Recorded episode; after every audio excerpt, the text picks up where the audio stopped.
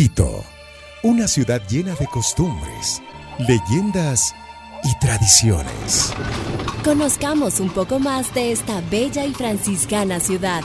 Pacha FM 102.9 presenta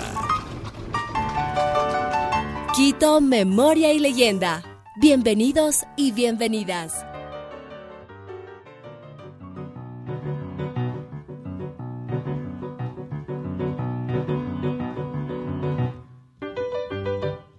Muy buenas noches, señoras y señores. Reciba un cordial saludo de su servidor José Luis Cedillo.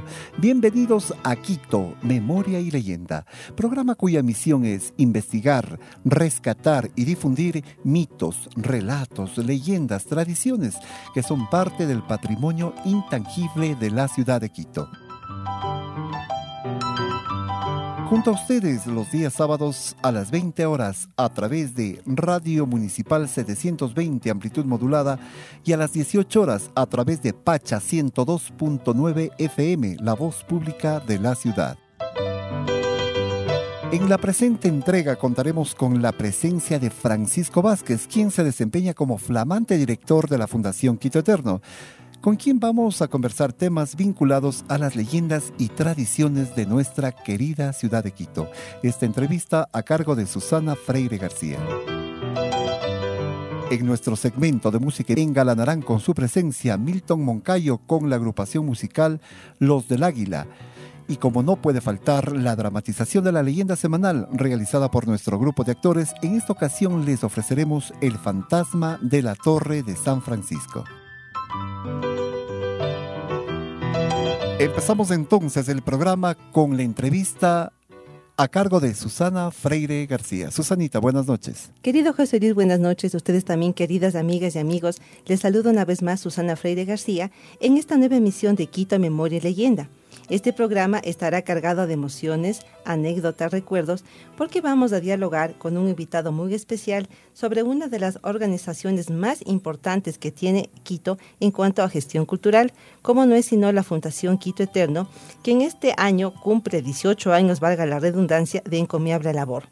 Como bien lo expresan sus propios miembros, Quito Eterno nació con las aspiraciones de quiteñas y quiteños y ciudadanos del común, deseosos por construir una ciudad del tamaño de sus sueños.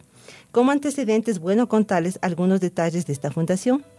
Fue en el año 2000 que un grupo de habitantes del centro de Quito empezaron a reunirse y realizar proyectos para mejorar la calidad de vida y generar una apropiación ciudadana del sector. Esta iniciativa fue liderada por Guadalupe de Paiman y Daniel Bryan, quienes decidieron convocar a voluntarios que ayudasen a diseñar un proyecto de jóvenes para los jóvenes. Estas ideas se concretaron en lo que se considera el evento fundacional del proyecto, el primer recorrido teatralizado que se realizó el 28 de septiembre de 2002. Guadalupe realizó los primeros enlaces con algunas de las instituciones patrimoniales del entorno y Daniel, como director de teatro, desarrolló varias de las primeras propuestas artístico-educativas de lo que más tarde serían las rutas de leyenda.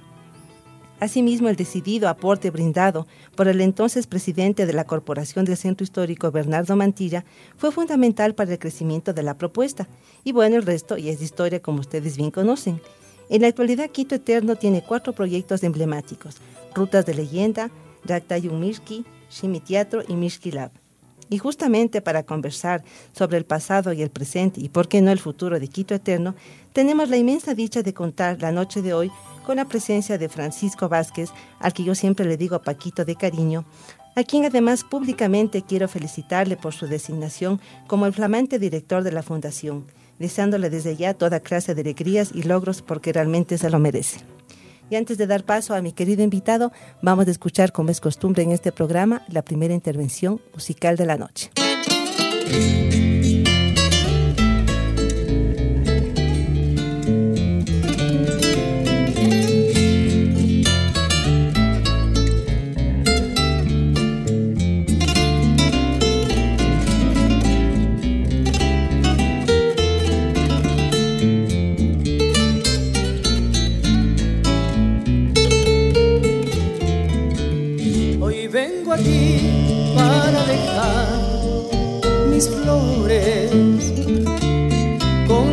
Y la lealtad de mis amores. poco afán, con alegría. Vengo a ofrendarte el corazón y el alma mía. Vengo a ofrendarte el corazón y el alma mía.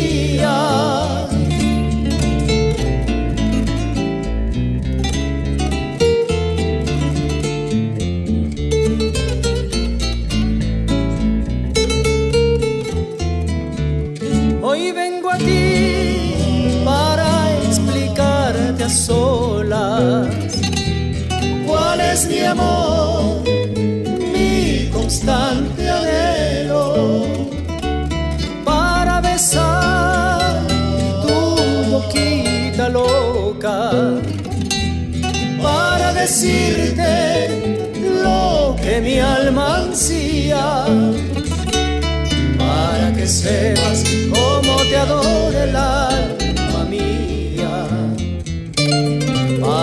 sepas cómo te adora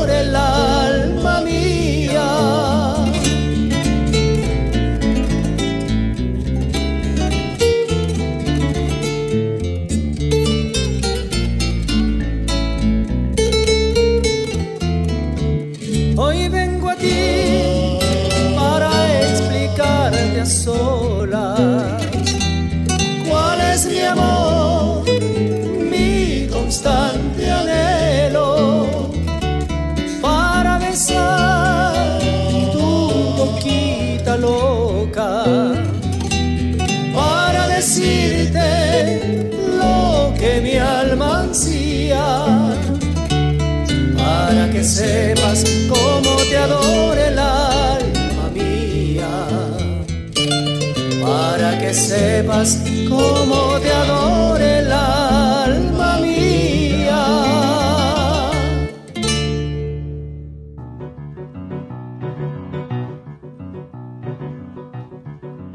Gracias queridos amigos por estar en sintonía de Quito Memoria y Leyenda. Gracias Paquito por estar aquí. Buenas noches y bienvenido. Buenas noches de Susi, buenas noches a todos los radioyentes. Eh, muchas gracias por la, por la invitación, yo muy feliz de estar acá. Paquito, bueno, como ya lo anuncié, eres el flamante director de Quito Eterno. Eh, ¿Cómo te cayó esa designación de parte de los compañeros y compañeras? Porque además sé que ustedes tienen una, una, eh, una cuestión muy linda, muy interna, es una cuestión horizontal, es decir, nadie es más que más, nadie es más que nadie, todos son amigos, compañeros y son capaces. Así que cuénteme cómo es que le dieron la noticia.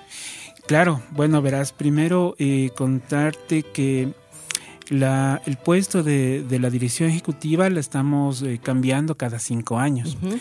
Cada cinco años y eh, justamente en este año, bueno, ya nos tocaba director, quién? sí, ¿quién? ¿Quién cae? Ah, exactamente.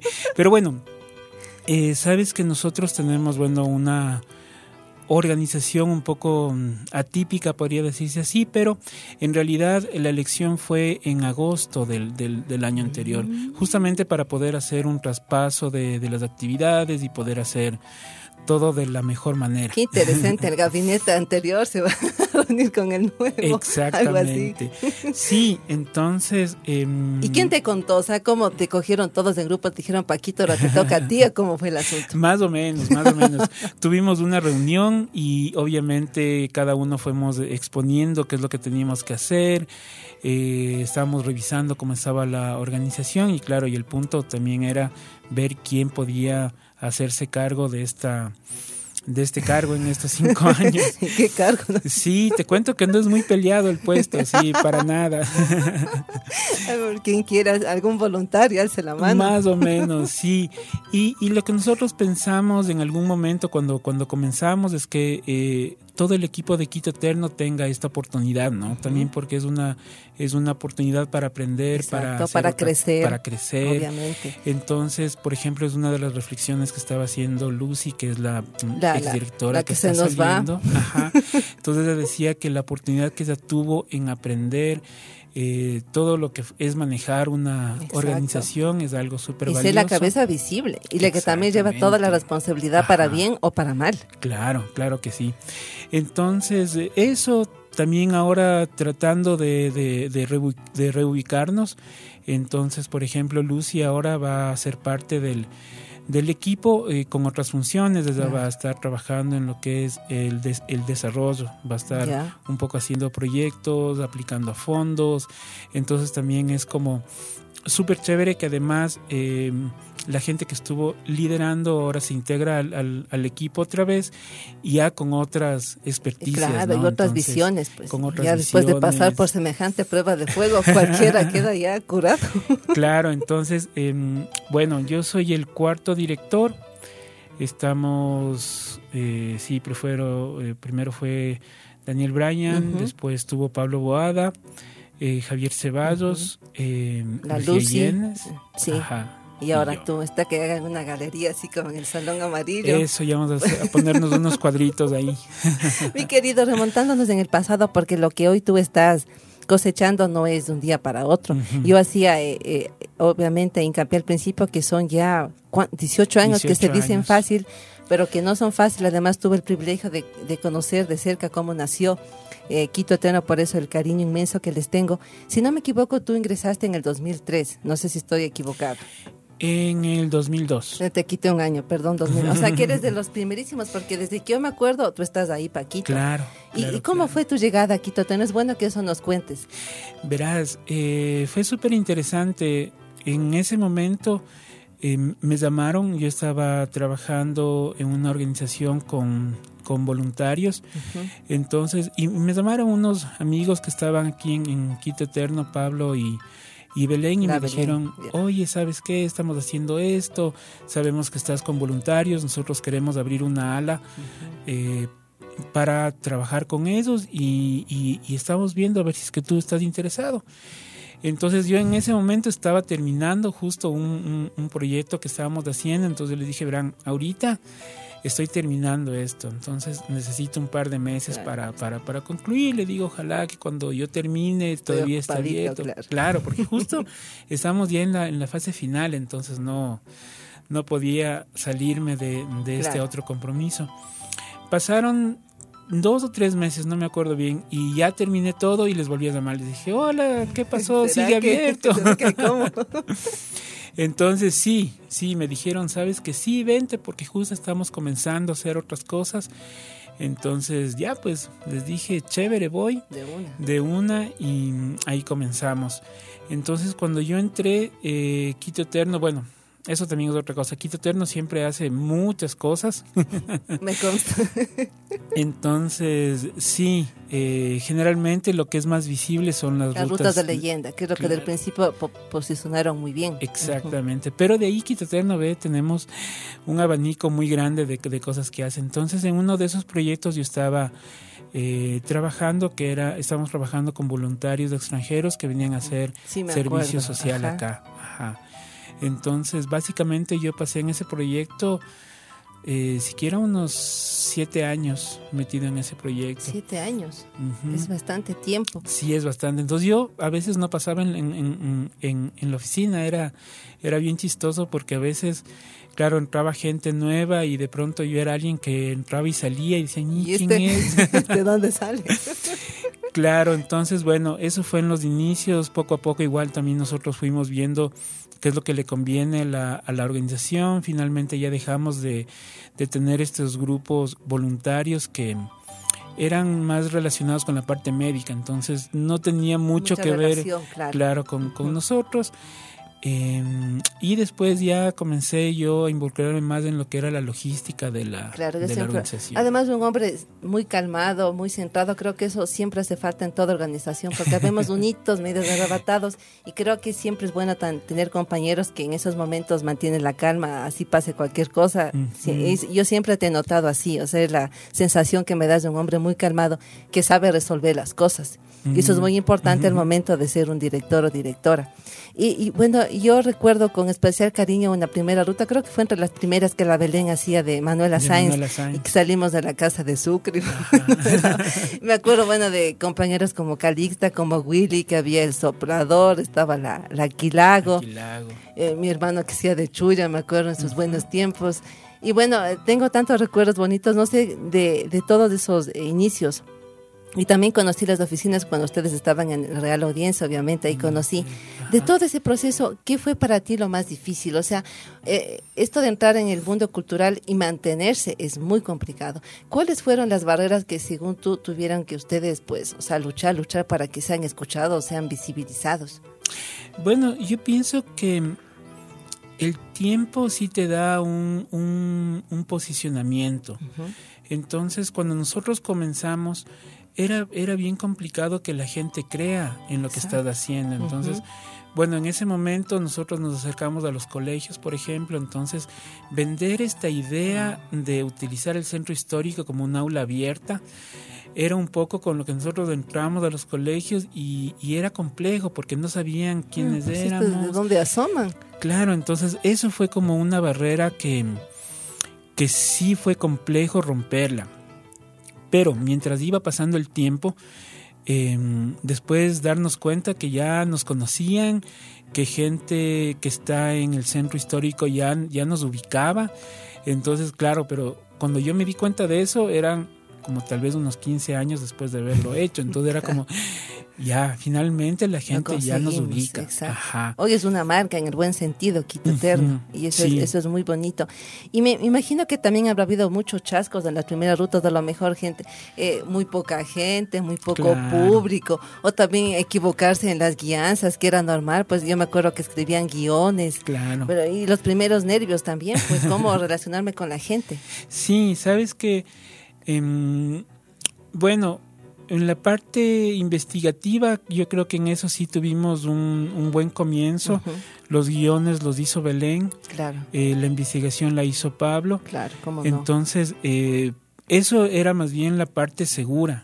Porque era como también tener eh, afianzado eso, ¿no es cierto? Pero bueno, claro, la, la, otra cosa, interactuar con el público, entonces sí, también era un poco complejo, ahí también la ayuda que nos dio el, eh, el Dani, ¿no? Con, con, claro, como director de teatro. Claro, y él también tiene educación en educación no formal. Que eso es lo, lindo, la educación no formal, es llegar de forma lúdica a la gente, que ha sido uno de los grandes aportes, creo yo, de Quito Eterno. Lo que me llama la atención es que era un proyecto de jóvenes para jóvenes, porque en ese entonces creo que era el público más descuidado. Sí. Y además yo me imagino, porque hasta ahora hay este prejuicio, digamos, soy una persona de años, ¿Qué me puede enseñar un joven de Quito si yo le puedo enseñar más? Entonces yo creo que también esta fue otra barrera a derrumbar, o sea, que sean los jóvenes los que se apropien del centro para contar a jóvenes. Claro, claro, claro, eso también fue algo fundamental. Em, que poco a poco, como te digo, también nos, nos, fuimos abriendo espacios. Cuando inmediatamente llegó Javier, también con toda la carga teatral, con todos sus conocimientos, entonces fue algo que ayudó bastante.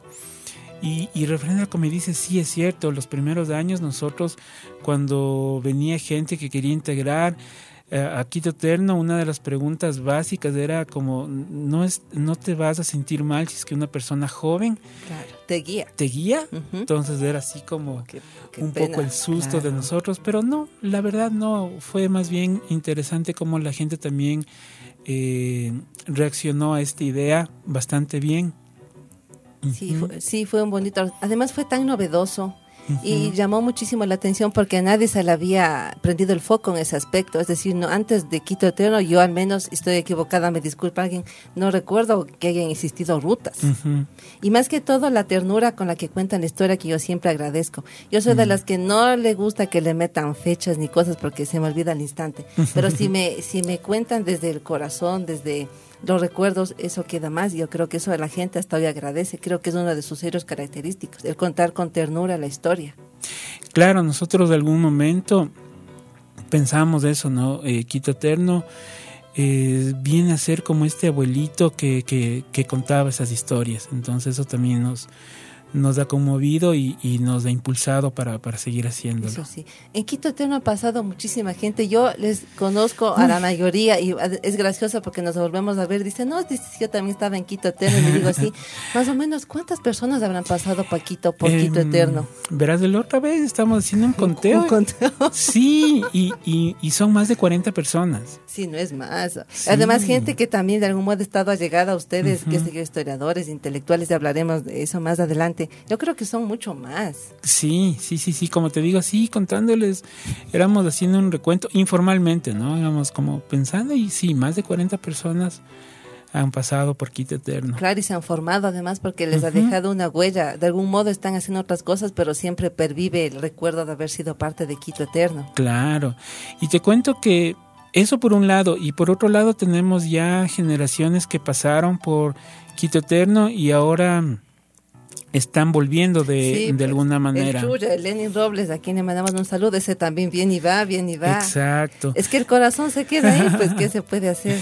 Sí, pero también te estoy hablando de las personas que, que pasaron como eh, participantes de los recorridos. Mm. Eso también ha sido algo súper chévere. Hace un, unos días em, tuvimos la suerte de estar en un evento en la Universidad SEC y eh, una persona ahí que está ahorita de, directora en una, en una, carrera nos contaba que ella fue a una vez a un recorrido de Quito Eterno cuando estaba en el colegio. Y que esa experiencia marcó eh, muchas cosas en, en su vida. Entonces era como, chuta. Y súper chévere, ¿no? O sea, que, que, que, que, gente que haya pasado, que nos recuerde y que hayamos podido hacer un clic, un cambio, es, es bien interesante y motivador, ¿no? Exacto. Yo me acuerdo, por ejemplo, una de esas que con el Pablo de Chistosos buscábamos la supuesta huella ahí del, famoso de la, el muerto del, candelerazo, en San Agustín, serios buscando, y me acuerdo otra vez en esta misma ruta creo que fue que el Willy nos apagó la luz bajando a las catacumbas. Muy gracioso. Y en otra ruta igual me acuerdo que subimos a las cúpulas de la catedral y yo me maría porque tengo aversión en las alturas y la, y la cali se me mataba de la risa. Entonces esas cosas que parecen insustanciales te quedan en el corazón porque cuando voy allá siempre me acuerdo de eso. Mm. Y se me quita la seriedad porque yo la historia me la tomo también como ustedes, como si fuera un juego. Obviamente con el respeto del caso porque hay que investigar. Claro, claro. En este punto vamos a hacer un una breve paréntesis y vamos a escuchar la segunda intervención musical de la noche.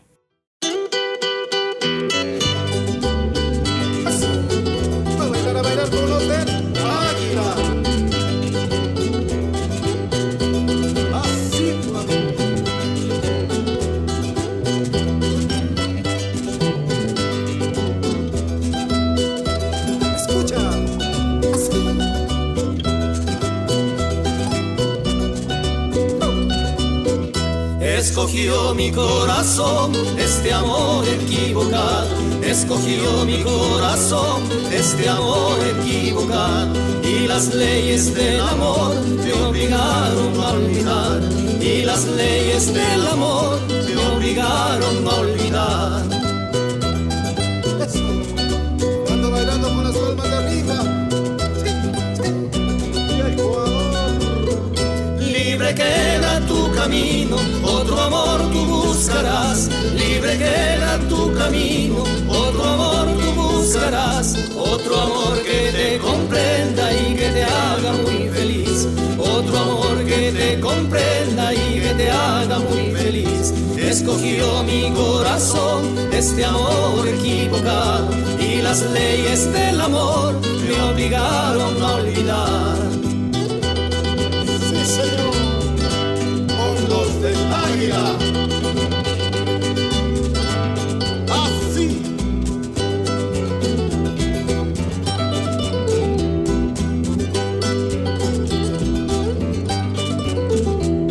Cuando vengo, no más vengo, ya sabrás a lo que vengo. Cuando vengo, no más vengo, ya sabrás a lo que vengo. A darte mi corazón mi corazón, que es lo único que tengo, que es lo único que tengo. Ay, kunda y manta y kunikani, ay, kunda y manta y kunikani. Esto dice así, con los del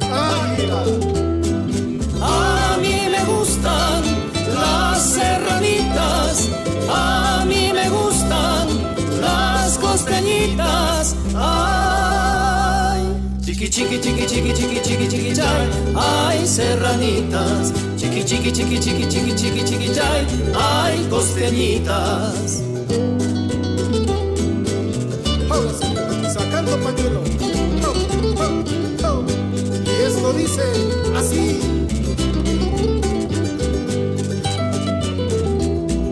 sabes mi historia, yo la tuya, y hasta Dios guardará en su memoria. Tú bien sabes mi historia, yo la tuya, y hasta Dios guardará en su memoria. Cuando se concluya mi pena y tu adiós, pero en tus fervores no me has de olvidar. Por eso te quiero, flor de mis amores, te abrazo y te beso y rompo a llorar. ¿Y quiénes somos? Los del Águila. cuando se concluya mi pena y tu adiós, pero en tus fervores no me has de olvidar,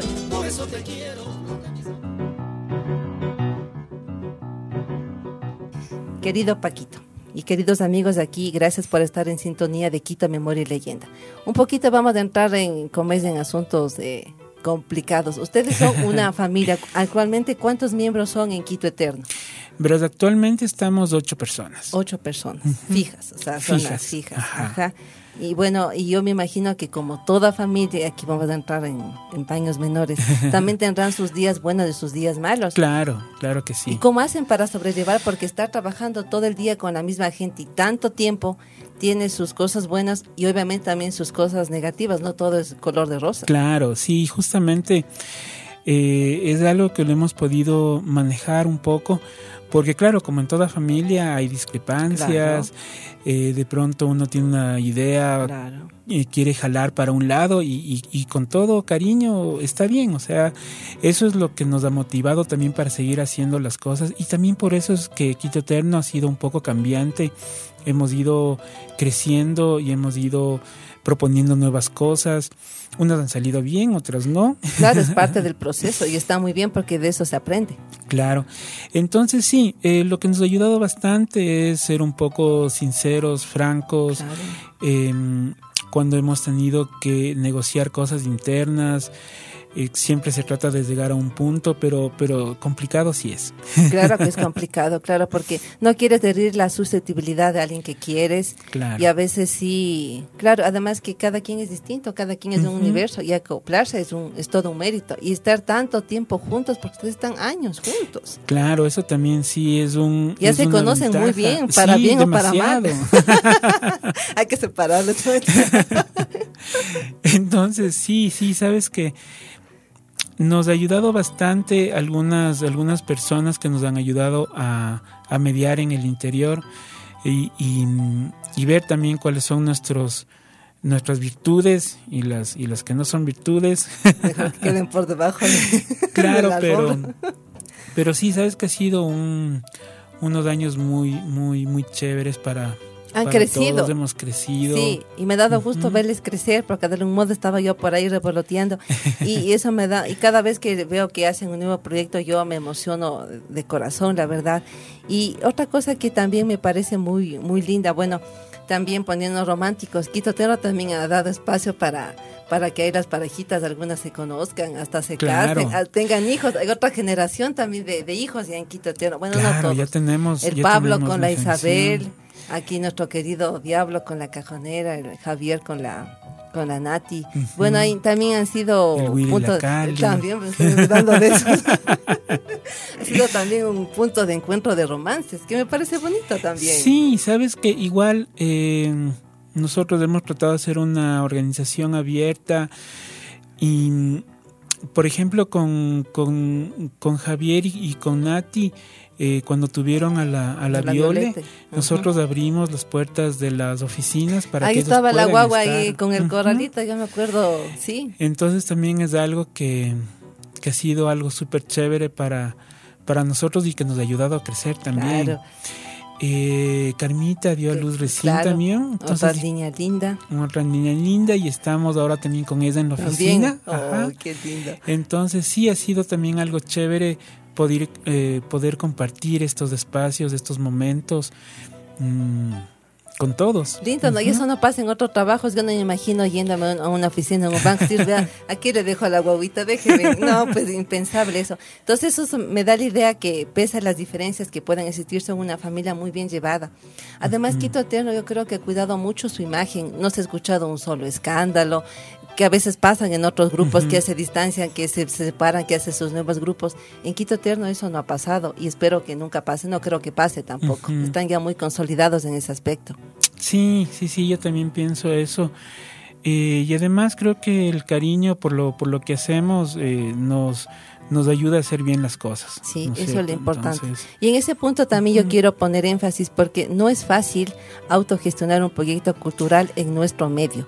Y yo creo que ustedes en más de una ocasión habrán enfrentado serias crisis. O sea, yo quiero que la gente entienda que las cosas no se hacen de la noche a la mañana, hay un proceso y habrán existido momentos en que ustedes dijeron, bueno, esto no va más o qué hacemos. Eh, ¿Tú recuerdas así, a grosso modo, algún momento que ustedes dijeron, creo que esto llegó a su fin? ¿Sabes qué? En varias ocasiones sí, en varias ocasiones sí, eh, principalmente por, lo, por el tema cultural, ¿no? sé el, tema cultural no mueve mucho, entonces uno tiene que inventarse y reinventarse cosas.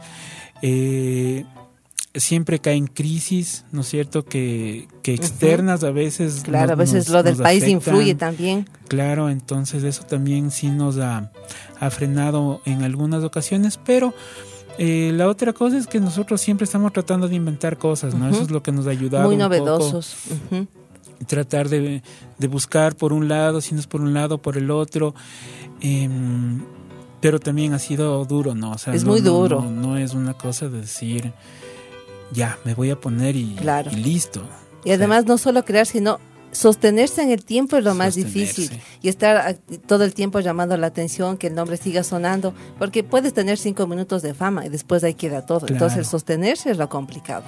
Sí, sí, sí, sabes que, eh, bueno, gracias a Dios en estos años lo, lo hemos podido mantener, esperamos que, que, vamos a seguir claro, unos 40, 80, 100 años más. Sí, sabes que hay una frase que salió una vez en, en, en las oficinas, eh, Javier creo que fue el, que lo dijo y, y creo que todos nos sentimos acordes con eso, es que nosotros queremos envejecer haciéndolo sí. lo que estamos haciendo. Yo me uno a ese envejecimiento, digno envejecimiento además. Javier siempre me hace llorar con sus rutas porque ya me habla oh. del abuelo y de todo y ya yo también ya nos ponemos sentimentales. No es la edad, es el sentimiento porque yo recuerdo con emoción las primeras rutas. Y en cuanto a casas, Quito Tierno, ¿cuántas casas ha tenido? Bueno, primero estuvieron en el Real Audiencia. primero estuvimos en el Real Audiencia, eh, que gracias al, al apoyo... sí. Sí, tuvimos... Eh, eso fue un apoyo muy, muy, muy, muy, muy grande. Después nos pasamos a las Flores sí, y ahí recuerdo. Me encantaba ese patiecito que había esa Teníamos un lindo patio, patio, cubierto, sí. para las fiestas. Para las fiestas especial. claro, mm, ahí tuvimos el apoyo. Ese edificio es parte del Teatro Bolívar. Teatro Bolívar sí. Entonces ellos también nos dieron un apoyo grande. Eh, teníamos ahí nuestras oficinas y finalmente ahora estamos en la, calle La, Ronda. ¿Ese ya será el hogar definitivo? Eh, no. Ya están pensando. ¿Ahora dónde? Sí, sabes que bueno, ahorita estamos buscando em, otras, otras cosas y estamos buscando un, nuevo espacio más que grande. que sí, que, que, podamos hacer más cosas. Eso es un poco la, la, idea, tener un lugar ya propio donde podamos presentar cosas. Me parece Entonces, sí, sí, sí. Bueno, eso también es otra cosa que es un proyecto que ya vamos siquiera unos cuatro años. Sí, es complicado buscar un sitio, claro. Además que ustedes no pueden salir del centro por ninguna circunstancia, o sea, el centro es su hogar, claro. Avisarán nomás cuando cambien de casa para, caerles. Y mi querido Paquito, no quiero dejar de lado una figura que yo, bueno, ustedes han trabajado con muchos historiadores, más hay una figura clave a la que yo también quiero y respeto, fue el mejor amigo de mi padre, el maestro Costales. Yo creo que el maestro Costales también fue muy definitorio en la vida de Quito Eterno. ¿Tú qué recuerdas del maestro? ¿Qué lecciones les dejó? Uy, muchas, muchas, muchas cosas. Eh, con don Alfredito, él se convirtió para nosotros un, faro, una, una guía. Eh, y era súper interesante. Él una vez que nos conoció, eh, agradecemos también a Belén, ella fue la que nos hizo el, el- el contacto, enlace. el enlace. Y desde ahí don Alfredito nos sabía caer como todos los lunes. Entonces de pronto estábamos en la oficina y de pronto Boom. venía don Alfredito y todos así, no, don Alfredito. Y Era un pícaro, un. Le encantaban las claro. empanadas y otras cosas más. Sí, sí. Claro, además un pata caliente Sí. porque Coqueto. Sí. Entonces, claro, él fue una, una, una de las personas que nos apoyó y, y fue un apoyo que fue muy, muy, muy importante para todo el crecimiento.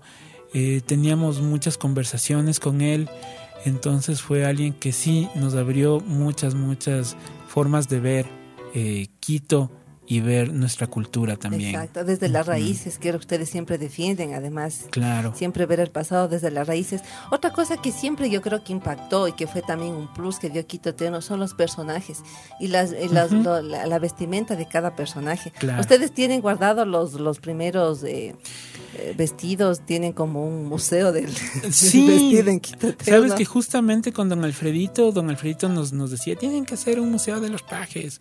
Entonces ese es otro proyecto que tenemos que, que, Pendiente. que pensarlo y sí, pendiente para hacerlo. Pero sí, tenemos todavía algunos de los, de los trajes, claro.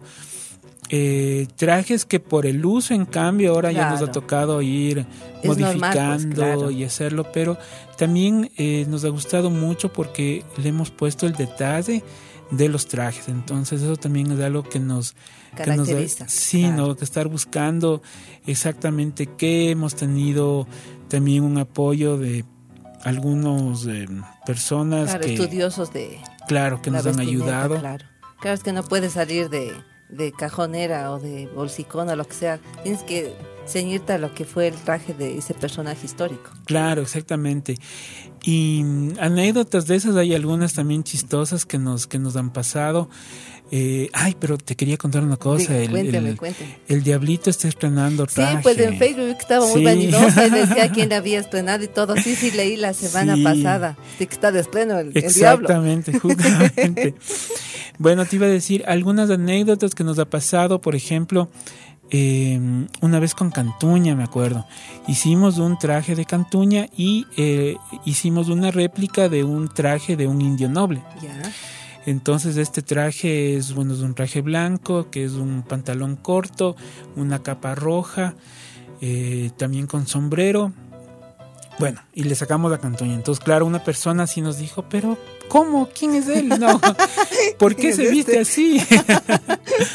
Entonces, claro, el, el imaginario era otro para las personas, pero ya después explicándole un poco, Claro. decirle, mire, lo que pasa es que estamos nosotros tratando de eh, tener ¿no? esa, esa imagen de cómo hubiera sido Cantuña en ese entonces. Y, y claro, y la gente era como, ah, o sea, ya tenía otra, Claro. otra visión. Que la gente tiene la visión del cantuña, de la leyenda. Y bien que, que tú mencionas de ese punto, porque también creo que ustedes han ayudado mucho a también a destruir muchos falsos históricos que hay en torno a la historia de la ciudad. Porque además que nos cuentan con ternura la historia, nos cuentan verdades. Y eso también es muy interesante. Es decir, eh, hay que decir las cosas como fueron, no, no meter cuento en estas. Y yo a veces de eso critico en otras iniciativas. Eh, la mucha, ¿cómo se llama esto? Eh, todo así muy rápido, muy por encima. En cambio, ustedes investigan, nos cuentan lindas las cosas, pero investigan. Cantuña, por ejemplo, recuerdo que trabajaron Javier y Pablo en una investigación, se basaron en lo de Susan Webster y eso es muy importante además. Claro, sí, justamente. eh, bueno, yo creo que eso también va eh, por el cariño que tenemos al- Claro, a, y a respeto, Quito. y claro. entonces, sí nos ha gustado como dar estas dos versiones. es, es bien importante tener eh, una visión amplia también. Entonces, claro, o sea, nos encanta que la historia de Cantuña sea, eh, solemos decir que es un primer eh, señal de un enamoramiento hacia la ciudad, pero por otro lado también saber qué es lo que fue, pues, claro. porque quedarse en buscar la piedra La que piedra falta que hasta ahora buscan la piedra. Me recuerdo un tiempo que está un padrecito franciscano decía que él tenía la piedra, eh, mostraba la piedra, digo, bueno, así será. pues. Claro, entonces sí ha sido bien interesante como ver un poco más, ¿no? Un, un poco más Ir más allá, Ir eso es muy allá. interesante. En este punto, queridos amigos, vamos a escuchar la tercera intervención musical de la noche y les pido que no se vayan de nuestra sintonía.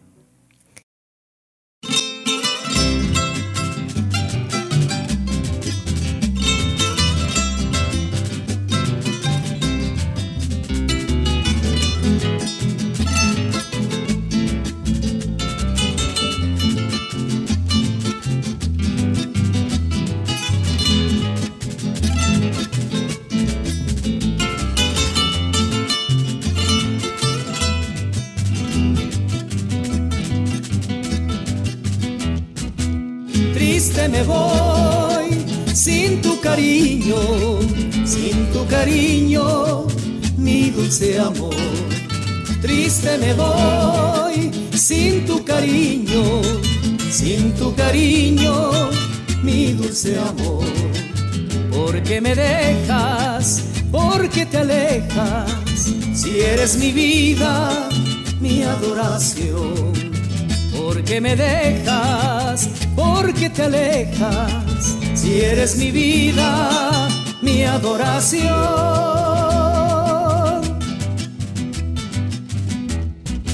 Si comprendieras cuánto te quiero, que solo vivo para tu amor, porque te llevo dentro del alma y solo vivo pensando en ti, porque en mi vida tú representas ese dorado sueño de amor.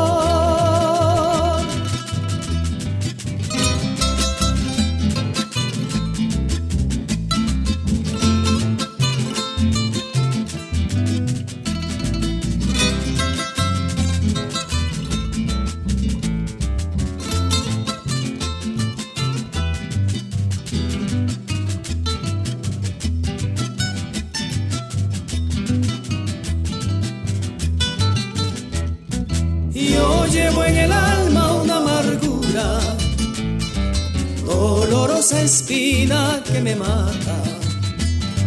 Es que tu partida me tortura y en silencio lloro mi dolor. Fuiste tú mi fe y mi esperanza, dueña de mis sueños juveniles. Eres la ilusión que no se alcanza. Eres tú la dueña de mi amor.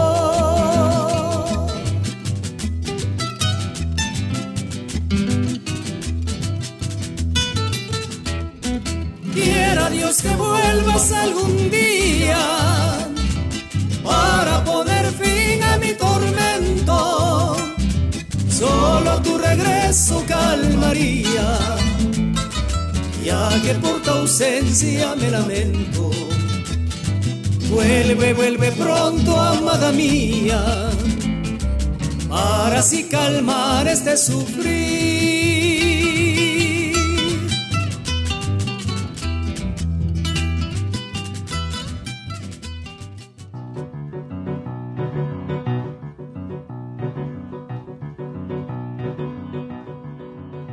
Gracias por seguir con Quito Memoria y Leyenda. Aquí estamos con Paquito. Paquito, yo quiero hacer público en este momento porque yo sé que ustedes festejan de buena manera cuando eh, se nombra un, una nueva directora o director. Me cuentas que todavía no se ha hecho presente el festejo, así que aquí a los amigos de Quito Teno, por favor, a Paquito me lo festejan muy bien. sé que dan un bastón de mando, algunas cosas, Claro. así que, o sea, el festejo no puede, eso no puede No pasar. puede faltar. Claro, ese es la, ese es el, el- el inicio de todo. Mi querido Paquito, ¿qué proyectos emblemáticos hoy está manejando Quito Eterno?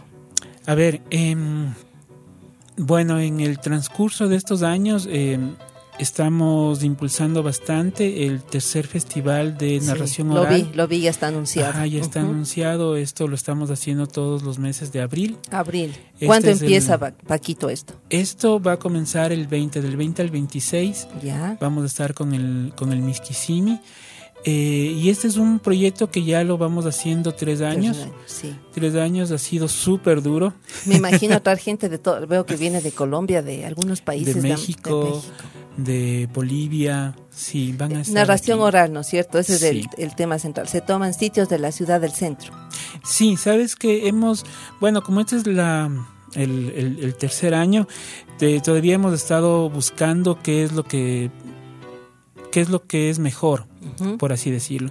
Entonces en el primer año sí estuvimos en el centro histórico, en el segundo año salimos un poquito Que y es ahora bueno también salir de la centralidad. Sí, sabes que eso también eh, nos movió bastante, que eh, la gente también tiene que ver otros espacios. Claro, otros quitos, pues. Otros claro. quitos. Entonces dijimos, no, en el centro ya estamos como muy metidos, salgamos un poquito y, y ahora estamos, en este año también creo que va a ser Miti Miti. Qué Ahora bueno, sí, Miti sí, porque está Quitos y otros proyectos. Bueno, ya espero en abril eh, a- hablar de este proyecto con las compañeras. ¿Quiénes están a cargo, Paquito, de la logística? Bueno, en este proyecto como sí es grande, estamos claro, todos. metidos. Estamos todos, todos, todos, No sé si todos. les puedo meter a todos en la cabina, pero ahí veremos cómo hacemos para que en abril. Pero estaremos Claro. ahí ayudándoles a promocionar ese evento, sí. Muchas gracias. Sí, sabes que ha sido algo súper chévere. El, el año anterior ya pudimos expandirnos un poquito más. Este año también, eh, como el anterior, vamos a estar en Cuenca también. Sí, Entonces tal estamos ampliándonos un poquito más. Estamos viendo qué más sale por ahí, pero con el Miskisimi sí, o sea, todavía es un trabajo súper duro. Trabajazo. Ahorita está todo el mundo metido en eso. Y, Y usted se inaugura con eso. Claro, yo me inauguro con esto. Entonces, Vamos a ver si sale bien de esto. Sí. Sale bien librado. Otros proyectos también tienen ustedes, eh, bueno, la Ruta de la Leyenda, que es su proyecto emblemático. ¿Qué otros más también tienen eh, obras de teatro, que es muy lindo ese, ese Sí. espacio que también desarrollan? Sí, justamente el año anterior estrenamos dos obras, Ujú. Que fue El Ángel Negro, es la historia de Marieta Claro. de, de 20 Le dan un, un giro muy interesante. Pero sí. le contamos a la, a, la, a la historia, pero ya con nuevos lenguajes. Entonces una obra que está hecha para CADE y eh, está can- eh, narrada en hip hop. Hip hop, mire, Ajá. es una Marieta moderna. Exactamente. Entonces, sabes que hemos tenido una buena apertura.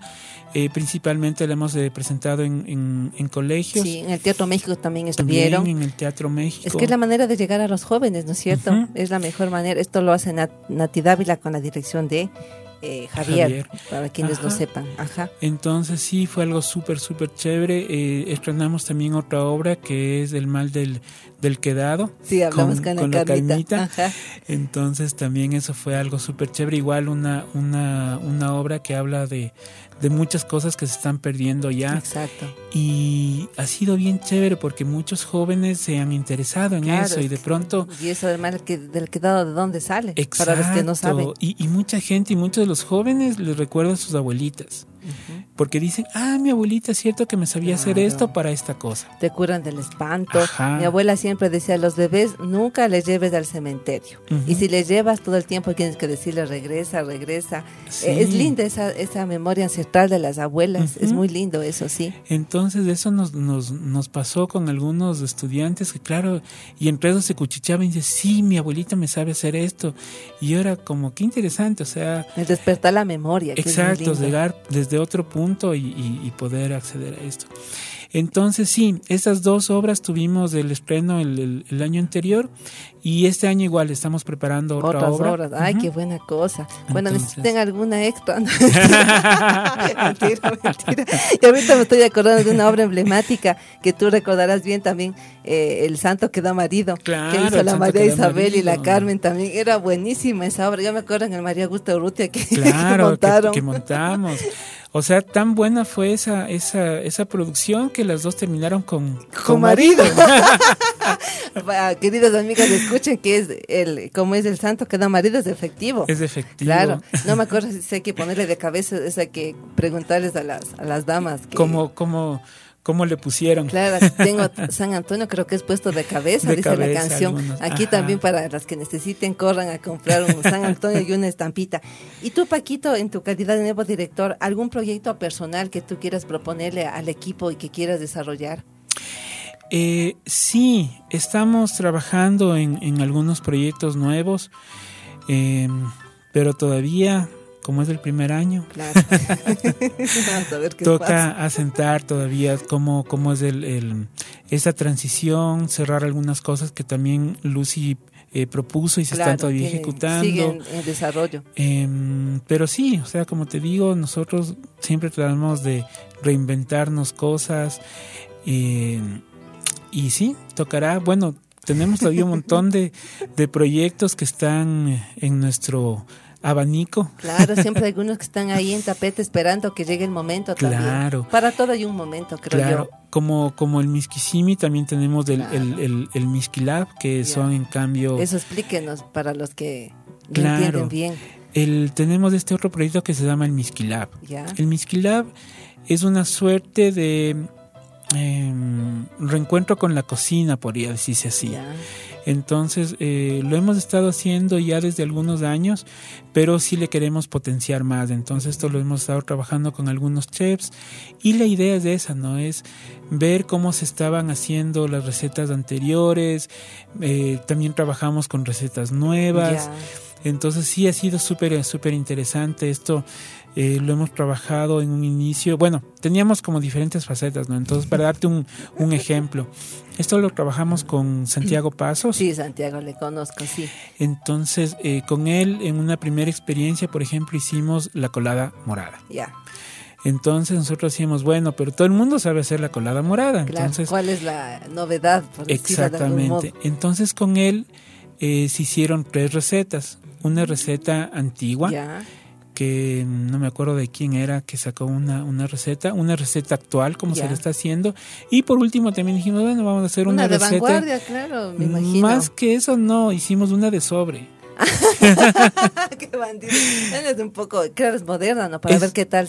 Claro, sabe. entonces. No he probado la de sobre. Uy, no. Bueno, entonces, em, y la idea era más o menos ver qué es lo que había pasado con esa receta antigua, con la nueva y, con el sobre, ¿no? O sea, más o menos ir viendo. Claro, y es súper interesante, bueno, Santi, que ha hecho la investigación. eh, ir viendo por qué una receta se modifica, ¿no? Ya no hay Claro. productos que se utilizaban antes, hay nuevos productos, el azúcar es refinada. O no hay el tiempo, la paciencia que tienen nuestras abuelas que se dedicaban horas, semanas enteras a cocinar. Claro, todo el día. Todo el día. Y toda la familia. Oye, el sobrecito, no tienes tiempo. Claro. Pon la taza y se acabó. Entonces eso resultó súper chévere, ¿no? Como poder ver esas tres, esos tres eh, recetas. Entonces esa era una. Otra, eh, estamos también trabajando con guardianes de la, de la semilla Ya, y estamos utilizando productos que ya no se utilizan. Y platos que también ya ni se sabe. Exacto, entonces, y ahí descubrimos un montón de otras cosas, ¿no? Me acuerdo uno de los, de los chihualcanes, por ejemplo, Ya. que antes eran bien consumidos de aquí, eh, pero ya la entrada de otras frutas como el babaco, por ejemplo, que es más grande, Claro. que es más barato, desplaza a Lo los... Claro. Ajá, entonces, súper, súper chévere como ir viendo esas, esas otras cosas, ¿no? La, la comida en la cultura es una de las cosas fundamentales. Entonces, nos hunde. A veces una hunde. peleita, vamos a comer. en las mesas te resuelven los problemas, sí, pues así es típico de nuestras familias, ¿no? El reunirse y comer. Paquito, el tiempo se me ha ido volando, así que en estos últimos minutos, primero otra vez reiterarte mi felicitación, sé que harás un excelente trabajo. Tú, Paquito, viéndote en ese Paco que ingresó en el 2002 y viéndote ahora, ¿qué le dirías a ese Paco y cuáles son, pues, eh, tú también quieres, eh, bueno, no nos vamos a poner trágico, pero hasta cuando puedas estar en Quito Eterno, ¿tú te ves así? Claro, sabes que cuando yo entré a Quito Eterno, eh, las expectativas que tenía eran unas, ¿no? O sea, uno entra y dice, ¿qué pasará? Claro, ¿Qué será? Va a ver si duro aquí. Claro, pero fue súper eh, interesante que el equipo humano que, que, que, que conforma Quito Ujú. Eterno es una de las cosas también claves. Claro. Y yo muy contento, o sea, yo hasta que pueda eh, voy a seguir ahí. Sí, esa es la idea, ¿no? Además me da emoción porque yo digo, eh, después de tantos años ver que, que seguimos porque me incluye en otro camino en la lucha, eso ya dice bastante. No es fácil, pero se nota que estamos muy enamorados de Quito y es un amor que no tiene cura en el buen sentido. Ustedes están enamorados, yo también estoy enamorada. Así que este espacio, Paquito, está siempre abierto a ti, a los Muchas compañeros de. Quito Eterno. Te reitero mi admiración, mis más mejores deseos y así para adelante. Muchas gracias. O sea, igual, eh, en lo que tú necesites, sabes que puedes contar con, con nosotros y nos estaremos apoyando siempre. apoyándonos mutuamente siempre. Gracias Paquito por estar aquí. Gracias a ustedes mis queridas amigas y amigos por haber acompañado esta hermosa entrevista.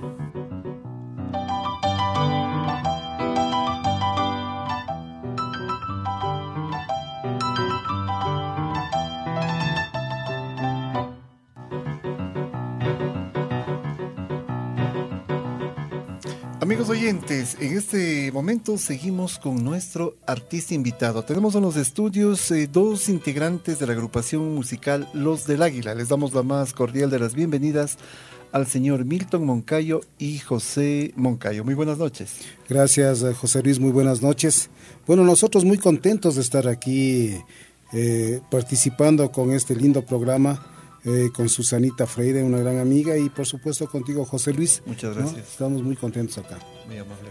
Y aquí no tenemos el que nos faltó la otra vez. Usted recordará que teníamos que sacarle tarjeta roja, pero ahora ya está entre nosotros. Sí, Bienvenido, buenas noches. Muy el compañero que se asustó en el viaje. Bueno. Muy buenas noches. Eh, un saludo fraterno a la radio audiencia y bueno, un placer estar acá y disculpas por la Está aceptado, está aceptado. Fue una cuestión de más de salud, ¿no? que no, se pudo entonces. Pero ya, ya se pudo. Eso es lo interesante del caso. Es importante. Don Milton, cuéntenos. Usted nos iba a hacer una invitación, pues, y nos va a dar una información con respecto al lanzamiento de su nuevo CD. ¿Dónde eh, pueden conseguir el disco? ¿Dónde se lo, se lo ubica? ¿Cuál es el punto de venta? Bueno, nosotros estamos, eh, como tú entenderás, eh, por la premura del tiempo, José Luis. En realidad, eh, la venta lo estamos haciendo de una manera directa, ¿no? Eh, tenemos aquí los un teléfono que es de nuestra manager, que es la que está encargada de, de Promocionar. la promoción, sí, sí.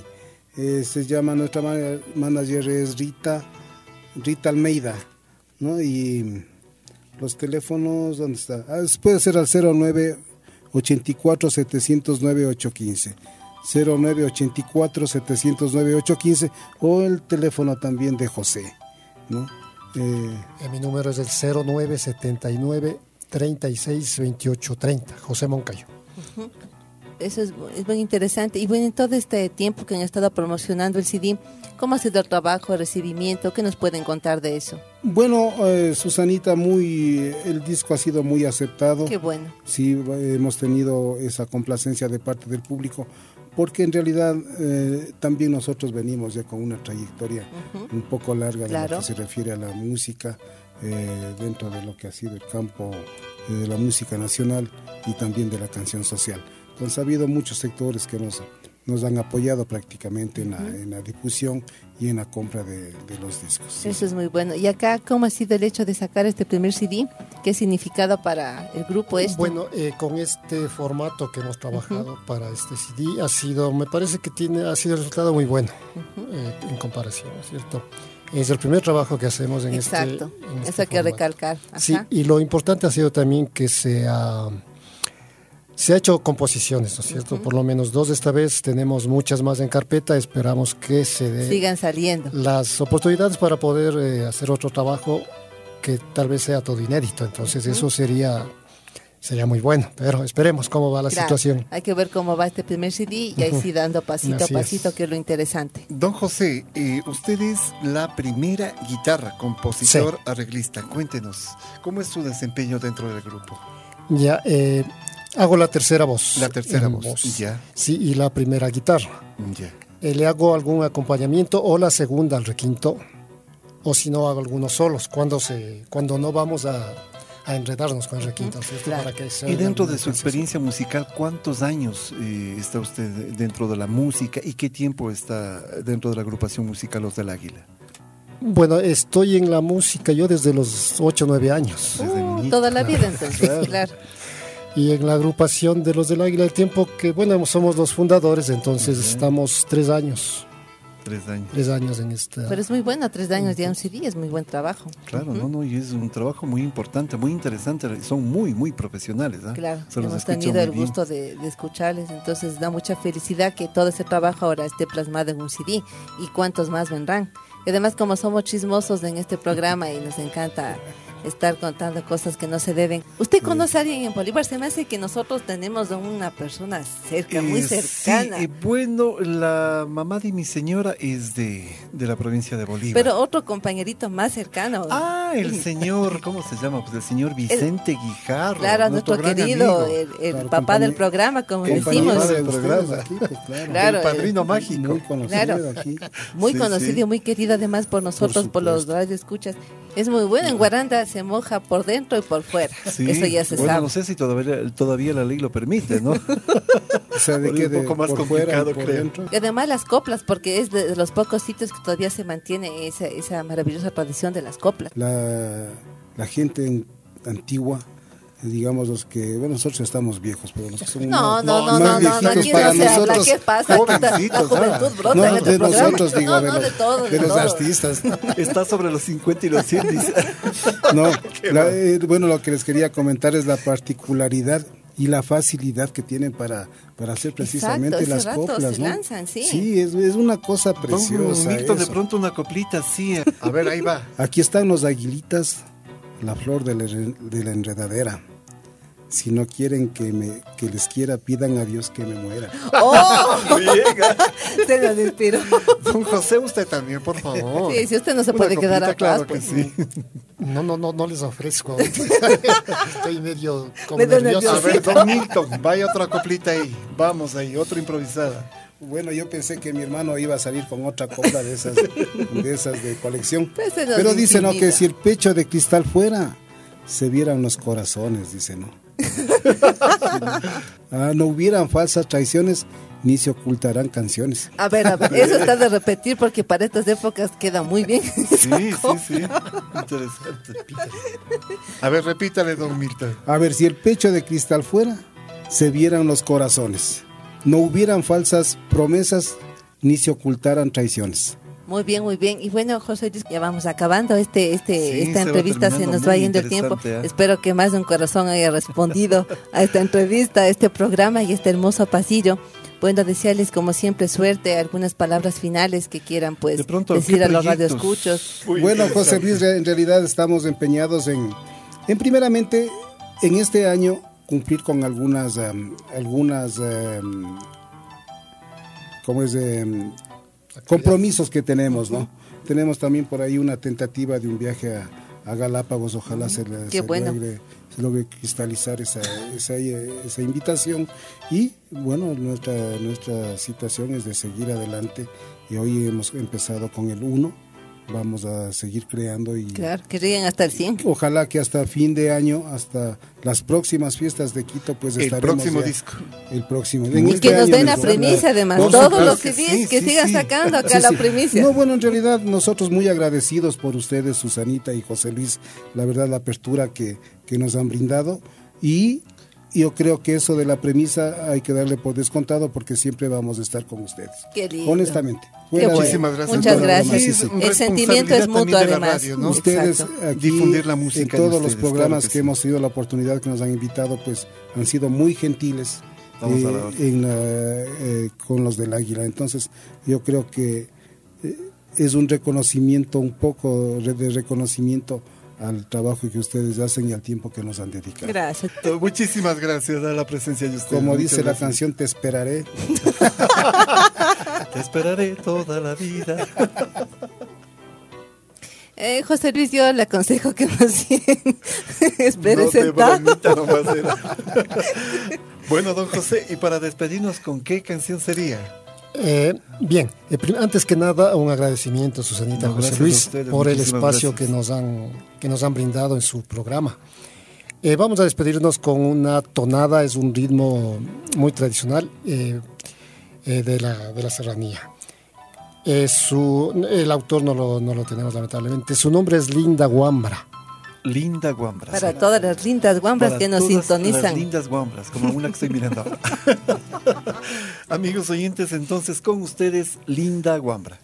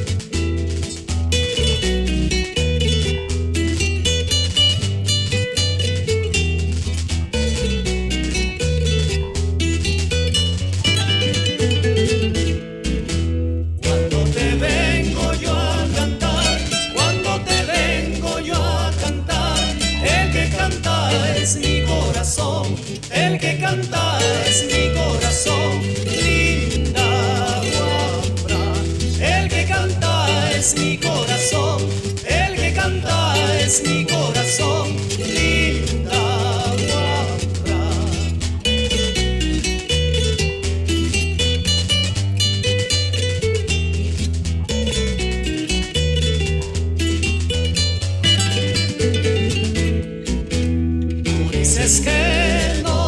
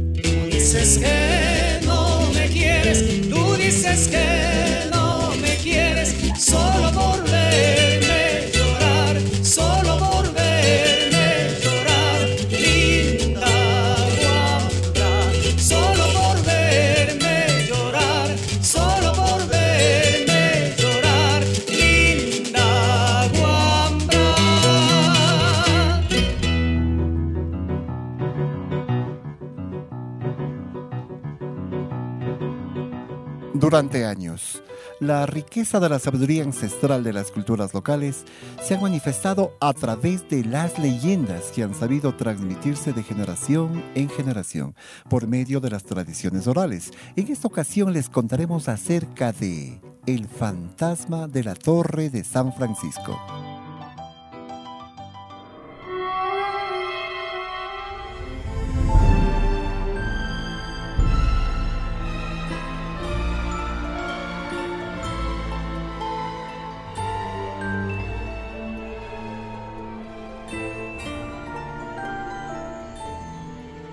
Allá por el año de 1664, en una de las casas más hermosas de la Nueva España, habitaba don Ramiro de Jiménez Fierro y Lucía del Toro, gente de gran abolengo ciudadano.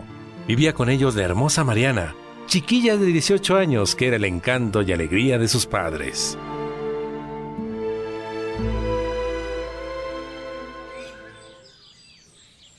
Mirad, padre, qué hermosas flores os he cortado esta mañana. Ah, hija mía, en verdad os digo que vuestra belleza opaca esas flores. Bien dicho, esposo mío. Quiere el cielo que vuestra hija tenga buen matrimonio y mejor vida. Dicen que velo y mortaja del cielo bajan, y en cuanto al matrimonio de Mariana, el destino lo tenía escrito ya.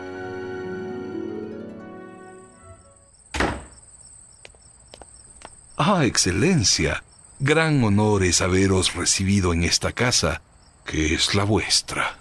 Honor el mío, don Ramiro. No penséis que la petición que os vengo a hacer es ligera. Es bien sabida la belleza de vuestra hija, y deseo pediros su mano para mi sobrino Fernando de Avilés, que pronto estará por llegaros de España. ¿Y creéis que vendrá sin conocer a Mariana? Tan pronto reciba mi carta describiéndola, os aseguro que vendrá alas al viento. Así fue. Tan pronto recibió don Fernando la carta de su tío el virrey, abordó un navío que le trajo al Nuevo Mundo. Quizás por su carácter o por el placer del viaje, don Fernando pensó en algunas cosas menos en casarse. Un hombre de gran alcurnia como él fue recibido con goce por varias familias de la capital de Nueva España. De fiesta en fiesta transcurrió don Fernando de Avilés durante varias semanas, probando vino, manjares y mujeres.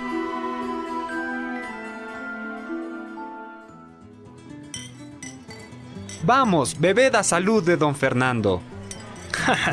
Decidnos, buen mozo, ¿os dará alto cargo vuestro tío, el virrey? Os sacaré de dudas, caballeros. Ningún cargo palaciego ostentaré. Vengo a casarme por orden del virrey. Aunque creedme, que hasta olvidado el nombre de la susodicha.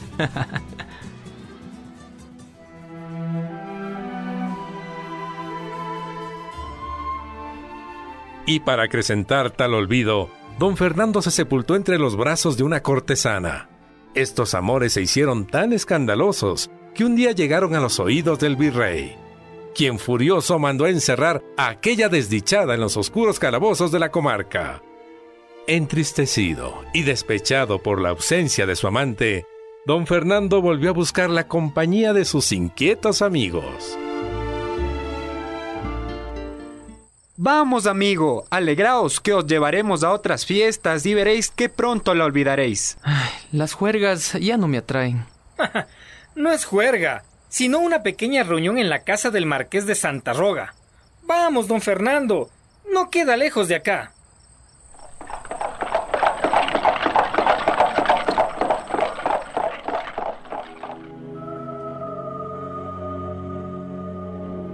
Los tres alegres caballeros marcharon hacia la cita en su carruaje, tomando un atajo por el sendero del bosque. Transcurrido cierto tiempo de viaje, don Fernando intempestivamente ordenó detenerse, pues había visto de repente algo en medio de la penumbra del bosque. ¿Qué os sucede, don Fernando? ¿Qué habéis visto? Aguardad, que he visto allí mismo una mujer vestida de blanco. Vamos, no creeréis que es vuestra dama extraviada. Así es. Bajo las frondosas ramas de un pino se encontraba una joven mujer cuya belleza se adivinaba. Esta parecía esperar a alguien y estar lista para asistir a una fiesta elegante. ¿Qué hacéis aquí, hermosa mujer, en medio de la nada y con tanta oscuridad y frío? ¿Puedo hacer algo por vos? Don Fernando os aguardaba. ¿Sabed que he sufrido un percance cuando me dirigí a casa del marqués? Siendo así, os ruego subir a nuestro carruaje que precisamente íbamos para allá. El apuesto don Fernando quedó prendado desde el primer momento de aquella hermosa joven con quien bailó, conversó y disfrutó de una espléndida velada. Le contaba sus añoranzas de España y ella sus dulces ilusiones de casarse. De pronto, ella dio muestras de fatiga. Oh, mi señora, la noto cansada. Caballero, os ruego me llevéis de regreso a donde me encontrasteis. Pronto será medianoche y debo estar en casa.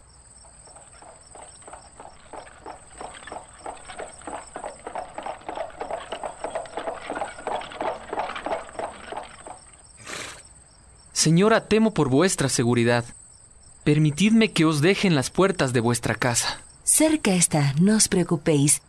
Marchaos, os lo suplico.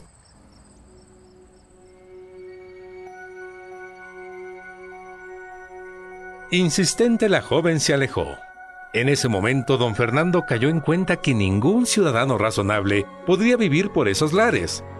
Consciente de la soledad de aquellos parajes, regresó estupefacto pues la mujer había desaparecido completamente. Momentos después, el suceso fue comentado con sus dos inseparables amigos.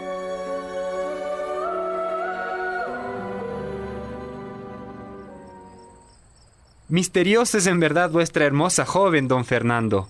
¿Y qué pensáis sobre ella? ¿Volveréis a verla? Os debe ser una joven cuyos padres la tienen enclaustrada, por su abolengo y su hermosura. Eh, quizás, no sé, pero mi corazón os desea verla de nuevo. Tres noches después, don Fernando recibía noticias a través de una carta de la misteriosa y bellísima mujer. Una rara emoción lo sacudió al leer aquella nota. Esta noche a las 10 os aguardo en el mismo sitio que bien conocéis. Necesito que me llevéis a ver al padre Núñez. Ansiosa estoy por confesarme. Un tanto asombrado por la extraña petición, don Fernando se alistó de inmediato para salir en su búsqueda, más por tener el privilegio de su compañía que por llevarla con el cura.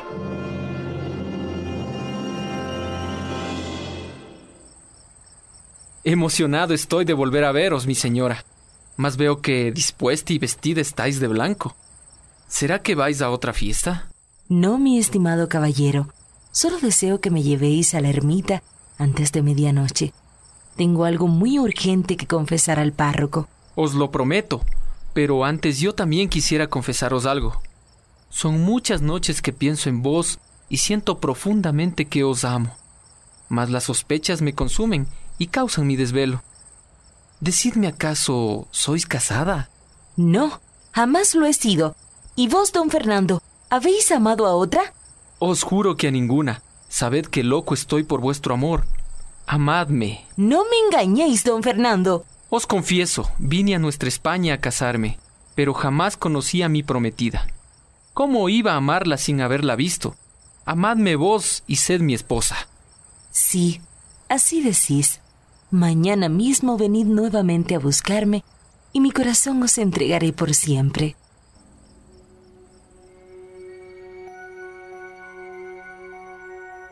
La noche siguiente, don Fernando condujo a su misteriosa amada a las puertas del templo de San Hipólito, donde fue recibida por Fray Diego de Núñez, quien escuchó mientras temblaba su voz y sus manos.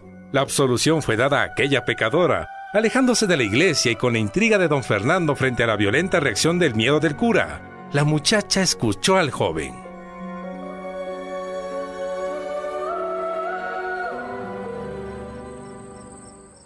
Señora, ¿os habéis confesado? ¿Me aceptáis ahora como vuestro prometido? Os acepto. Hablad con mis padres. Tan embelesado me tenéis, mi señora, que no me atreví a preguntaros vuestro nombre y domicilio. Me llamo Mariana Jiménez y hallaréis con facilidad mi casa, pues no está lejos de aquí. Ahora marchaos sin seguirme como siempre. Os veré luego de que hagáis lo que he pedido.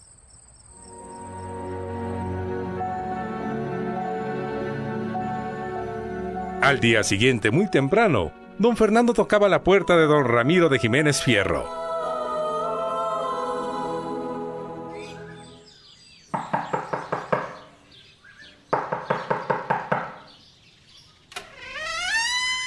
Perdonad si os molesto, don Ramiro, mas mi audacia es producto de mi ansiedad. Sabed que amo a vuestra hija, os la pido en matrimonio. ¿Qué decís, insensato? ¿Sois por desdicha don Fernando de Avilés? ¿Cómo osáis presentaros en esta casa, caballero? Salid en el acto. No os entiendo por qué tanto rechazo hacia mi persona. Habéis oído que soy dichoso amado de vuestra hija Mariana. Mariana está muerta y vos sois el culpable. ¿Acaso habéis venido a burlaros de nuestro luto? ¿Cómo podéis decir eso? Es imposible. Si apenas anoche se ha confesado y me ha dicho que desea casaros conmigo. ¡Mentís! Hace un mes que Mariana buscó la muerte, clavándose un puñal en el pecho por vuestro desprecio y desamor. ¡Asesino! ¡Asesino! ¡Asesino! Largaos de aquí. ¡Fuera de aquí! Estáis locos. Mis amigos y el viejo cura os explicarán todo. La visita a Fray Diego no pudo revelar aquel extraño misterio sobre la joven dama, pues el sacerdote se negaba a revelar el secreto de confesión hacia él depositado. Sumergido aún más en un mar de duda e intriga, el caballero de Avilés decidió ir a buscar por su propia cuenta a Mariana, en aquel lugar donde era costumbre reunirse por las noches. A lo lejos, bajo las ramas de aquel pino estaba la sombría silueta de Mariana. Ella lucía un frondoso, pero maltrecho vestido de novia.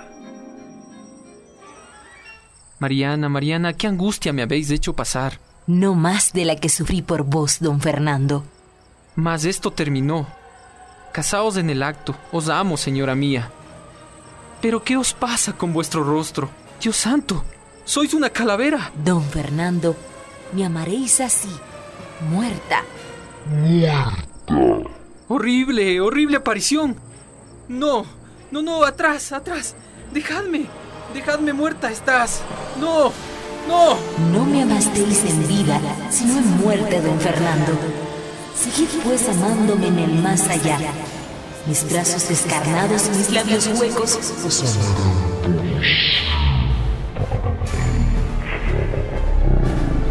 ¡No! ¡No! ¡No! Y de esta manera en la muerte, don Fernando de Avilés al fin comprendió que el poder del amor no conoce de piedad.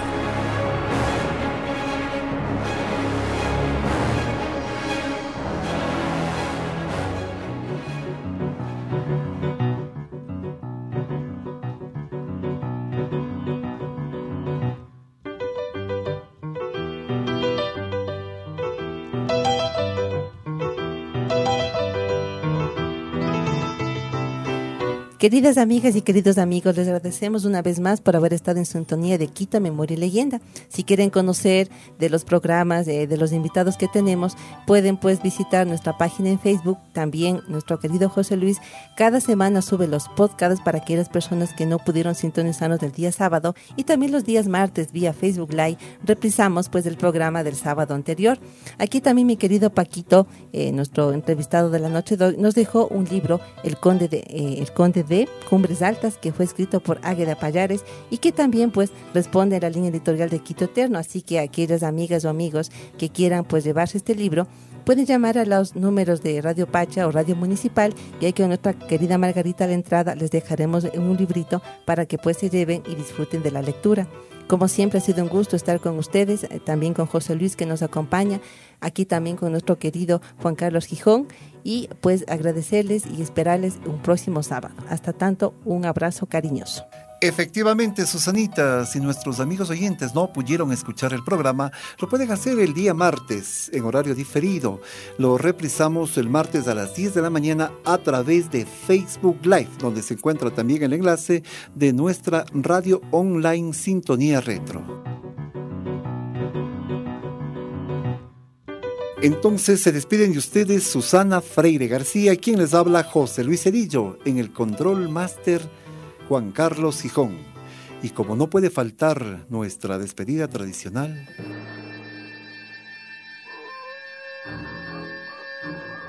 En este ambiente frío donde se pasean fantasmas y aparecidos, no se olviden poner tranca en la puerta.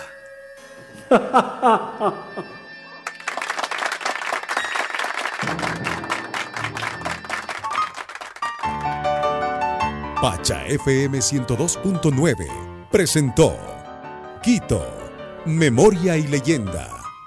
Un recorrido por la memoria de nuestra franciscana ciudad. Hasta un próximo encuentro.